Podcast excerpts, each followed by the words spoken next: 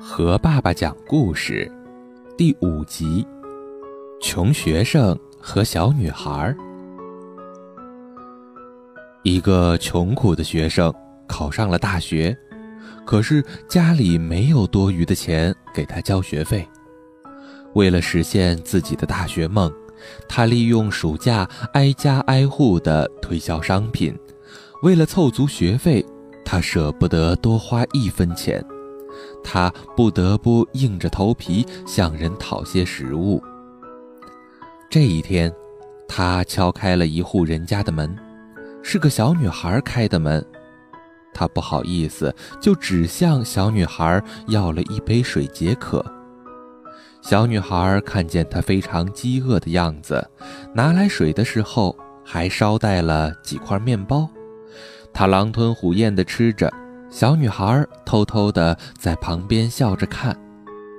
吃完后，他问小女孩需要多少钱。小女孩说：“不用了，这些食物她家里有很多。”穷学生很感动，觉得自己非常的幸运，在陌生的地方还能得到他人如此温馨的关照。很多年以后，小女孩得了很严重的病。住进了医院，在医生的尽心医治和护理下，小女孩的病情逐渐缓和。过了一段时间，基本上康复了。出院那天，护士交给她的医疗费用账单，她怔了好久都不敢打开。她知道自己可能要花一辈子辛苦工作才能还得起这笔医疗费。最后。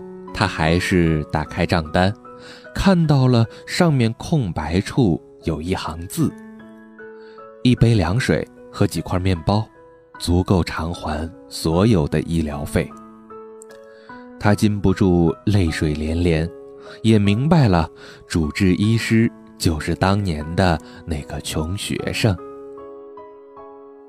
这个故事告诉我们：滴水之恩，当涌泉相报。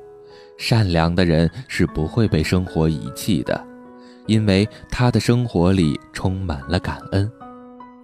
懂得感恩的人才会被人尊重，受人欢迎。